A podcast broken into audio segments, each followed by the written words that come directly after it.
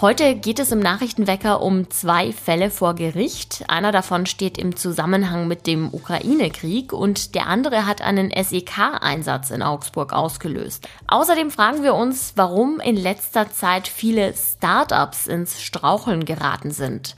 Ich bin Greta Prünster und ich wünsche euch einen guten Morgen. Nachrichtenwecker, der News-Podcast der Augsburger Allgemeinen.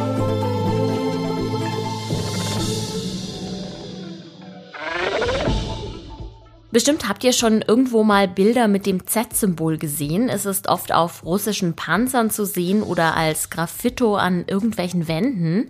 Es gilt als Propagandazeichen und wird von Anhängern der russischen Seite genutzt, also von Menschen, die auf einen russischen Sieg in der Ukraine hoffen. In Augsburg muss sich ein 42-jähriger Mann wegen dieses Zeichens heute vor Gericht verantworten. Er hatte es sich nämlich auf den Kopf rasieren lassen. Das wäre vielleicht gar niemandem aufgefallen, aber er hat sich ganz bewusst vor Polizisten gestellt, seine Mütze runtergezogen und seinen Hinterkopf mit dem Symbol präsentiert. Außerdem formte er auch mit seinen Händen zusätzlich noch ein Z. Dem Mann wird von der Staatsanwaltschaft vorgeworfen, durch sein Verhalten seine Solidarisierung mit dem völkerrechtswidrigen Angriffskrieg auf die Ukraine gezeigt zu haben. Weil er gegen eine Geldstrafe Einspruch einlegte, kommt es jetzt zur Verhandlung. Wir bleiben bei den Gerichtsmeldungen, weil er zwei andere Teenager auf einem Parkplatz in Friedberg mit einer Machete bedroht hat, ist ein 15-Jähriger zu zwei Jahren Haft verurteilt worden. Er hatte zudem mit der stumpfen Seite der Machete auf eines seiner Opfer eingeschlagen und den beiden Zigaretten und ein Handy abgenommen. Der Fall löste in Augsburg einen SEK-Einsatz aus. Die Einsatzkräfte nahmen den Jugendlichen in einer Wohnung in Augsburg fest. Der junge Mann ist kein unbeschriebenes Blatt. Die Staatsanwaltschaft warf ihm ebenfalls vor, in eine Apotheke eingebrochen zu sein und dort Gummibärchen und 70 Euro Bargeld gestohlen zu haben. Auch dafür wurde er verurteilt. Das Urteil ist nicht rechtskräftig. Im Dritten Reich war die Firma Messerschmitt als Waffenlieferant bekannt. Mittlerweile heißen die Messerschmitt-Werke in Augsburg schon seit Jahrzehnten anders. Sie sind nämlich in dem Konzern MBB aufgegangen und der wiederum wurde Bestandteil des heutigen Flugzeugherstellers Premium Aerotech. Ein letztes Überbleibsel des früheren Namens ist nun ebenfalls beseitigt worden. Eine Haltestelle der Linie 2 in Haunstetten hieß bis vor kurzem noch Messerschmidt. Da die meisten Menschen damit jedoch nichts mehr anfangen können, haben die Stadtwerke eine Namensänderung geplant. Haltestellen sollen nach markanten Straßenzügen oder großen Firmen benannt werden, die sich dort befinden, erklärten die Stadtwerke dazu. Das helfe nämlich bei der Orientierung. Das würde auch für die Haltestelle Osram gelten. Der Name hat sich bislang jedoch noch gehalten. Ein bisschen heiterer als in den vergangenen Tagen kommt das Wetter heute daher. Wir starten mit einem Wolken-Sonne-Mix und 6 Grad in den Tag. Auch tagsüber zeigt sich immer mal wieder die Sonne. Erst am Abend ist es dann wieder durchgehend bewölkt. Die Höchsttemperaturen liegen bei 15 Grad. Bayern ist für Startups ein sehr beliebter und vergleichsweise guter Standort. Trotzdem schafft es längst nicht jedes Unternehmen, die ersten paar Jahre zu überstehen woran es oft scheitert und wie oft der Startup-Traum in Augsburg platzt. Darüber spreche ich jetzt mit meinem Kollegen Jörg Heinzle. Hallo Jörg. Hallo Greta. Wenn wir uns mal ganz konkret Augsburg anschauen, was tut die Stadt denn, um junge Gründer anzuziehen und ihnen das Leben vielleicht auch ein bisschen leichter zu machen? Also es gibt in Augsburg da auf, auf, auf vielen Ebenen Initiativen, die, die die Gründerszene unterstützen sollen. Die Stadt macht es, die städtische Wirtschaftsförderung.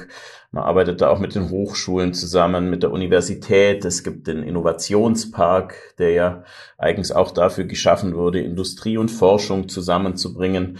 Ähm, es gibt verschiedene Formate, äh, unter anderem ein, ein, ein Frühstück für Gründer, wo man sich treffen kann und austauschen. Also man versucht da ganz viel einfach äh, Austausch, äh, Gespräche, was versucht da ganz viel eben an Erfahrungsaustausch auch auf den Weg zu bringen. Also das heißt, du würdest sagen, Augsburg ist sehr bemüht, junge Gründer anzuziehen und grundsätzlich auch ein guter Standort für Startups. Ja, Augsburg ist schon sehr bemüht. Ähm, es ist ja auch so, dass man zuletzt auch immer mal wieder Arbeitsplatz, also Verluste von, von größeren Firmen hinnehmen musste. Ein Beispiel ist äh, das Werk von Osram, das ja, das ja geschlossen wurde und das nicht mehr existiert. Und äh, die Stadt erhofft sich natürlich auch äh, durch eine Förderung der Start-up-Szene einfach auch neue Arbeitsplätze, neue Jobs, damit auch Steuereinnahmen. Also man hofft eben drauf, dass da aus Firmen entstehen können, die dann auch langfristig existieren. Man sagt ja, die ersten Jahre sind immer die schwierigsten. Wie gut stehen die Chancen für Startups denn überhaupt, zu einem starken Unternehmen zu werden?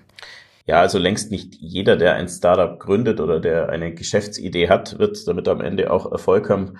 Es liegt auf der Hand, die äh, Industrie- und Handelskammer hat Zahlen, die sie uns gegeben hat und sagt, ähm, jedes zweite Startup muss nach einigen Jahren wieder aufgeben, aus ganz unterschiedlichen Gründen. Ähm, manchmal zeigt sich eben halt auch einfach, dass das Geschäftsmodell vielleicht doch nicht so trägt, wie man es erwartet hatte. Manchmal tritt irgendeine neue Form der Konkurrenz auf. Ähm, manchmal scheitert es auch daran, dass dann doch die Finanzierung nicht klappt. Also da gibt es die unterschiedlichsten Gründe. Wie gesagt, jedes zweite Unternehmen äh, scheitert dann nach einigen Jahren wieder. Ja, selbst für gestandene Unternehmen ist es schwierig, zumindest in letzter Zeit, Stichwort Inflation. Sind auch das Gründe fürs Scheitern von Startups, also einfach die Krise, die gerade herrscht? Also generell ist, das sagt, sagt die IHK auch, ist es im Moment kein leichtes Umfeld für Gründerinnen und Gründer, einfach eben bedingt durch die Inflation, bedingt durch durch eine Dauerkrise, die eigentlich schon mit der Corona-Pandemie begonnen hat und dann unmittelbar äh, darauf mit dem Ukraine-Krieg äh, weitergegangen ist. Ähm, zum einen führt es natürlich dazu, dass beispielsweise potenzielle Kunden einfach vorsichtiger sind beim Geld ausgeben. Das führt zum Beispiel der, der Augsburger Lieferdienst Boxbote, der ja eine gewisse Bekanntheit erlangt hat, ins Feld, der jetzt äh, Insolvenz anmelden musste. Da sagt der Gründer, er habe das schon gespürt, dass die Menschen im Moment einfach zurückhaltender sind äh, beim Geld ausgeben. Ähm, und äh, was ein zusätzliches Problem ist, ähm, dadurch, dass die Zinsen im Moment wieder steigen, äh, können Investoren ihr Geld auch einfach wieder äh, anlegen, äh, Zinsen bekommen und müssen nicht äh, das Risiko eingehen und eben in, in beispielsweise Startups investieren, wenn sie das Risiko scheuen. Sprechen wir zum Schluss vielleicht noch über was Positives. Gibt es denn auch Beispiele von Startups in Augsburg, wo trotz der Krise alles gut läuft? Es ist natürlich von außen immer schwer zu beurteilen. Äh, so ein Startup lebt natürlich auch davon, dass die Gründer und dass die handelnden Personen Optimismus und Zuversicht verbreiten. Ähm, sonst äh, ist ja auch schwierig, Geld von Investoren einzusammeln. Aber also zumindest äh, nach unserem Wissen und nach, nach dem, was nach außen verlautbart wird, gibt es durchaus auch positive Beispiele in Augsburg. Also ein Beispiel, das mir jetzt einfällt oder das wir auch in unserer Berichterstattung erwähnen, ist beispielsweise Hopper Mobility. Die Firma äh, hat ein, so eine Mischung aus E-Bike und äh, Auto entwickelt. Da kann man jetzt schon vorbestellen und Plan ist, dass es noch in diesem Jahr in die Serienfertigung eben dann gehen soll. Es gibt die Rocket Factory in Augsburg, die arbeiten, tüfteln an einer kleinen Rakete, die kleine Satelliten in eine Erdumlaufbahn mal befördern soll. Da ist auch angedacht äh, ein erster Start für Ende diesen Jahres, spätestens Anfang nächsten Jahres. Da hat man auch schon mal ein bisschen verschieben müssen, aber so eine Rakete ist halt auch ein komplexes Unterfangen. Auch da ist man zuversichtlich, dass das alles in eine gute Richtung geht. Also es gibt da schon ein paar, äh, die auch jetzt trotz der aktuellen Situation sich weiter positiv äußern.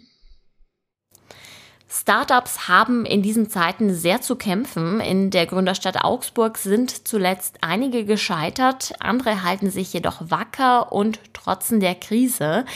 Wenn ihr diesen Artikel nachlesen wollt, dann guckt gerne in die Show Notes. Dort habe ich euch den Link reingepackt.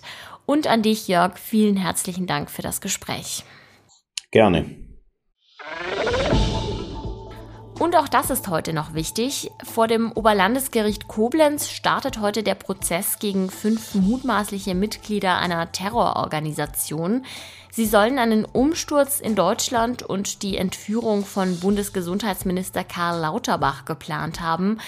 Die Gruppe wird dem Reichsbürgermilieu zugeordnet. Sie wollte laut Ermittlungen bürgerkriegsähnliche Zustände in Deutschland auslösen, unter anderem durch einen länger dauernden Stromausfall, die Entführung Lauterbachs und die Absetzung der Regierung.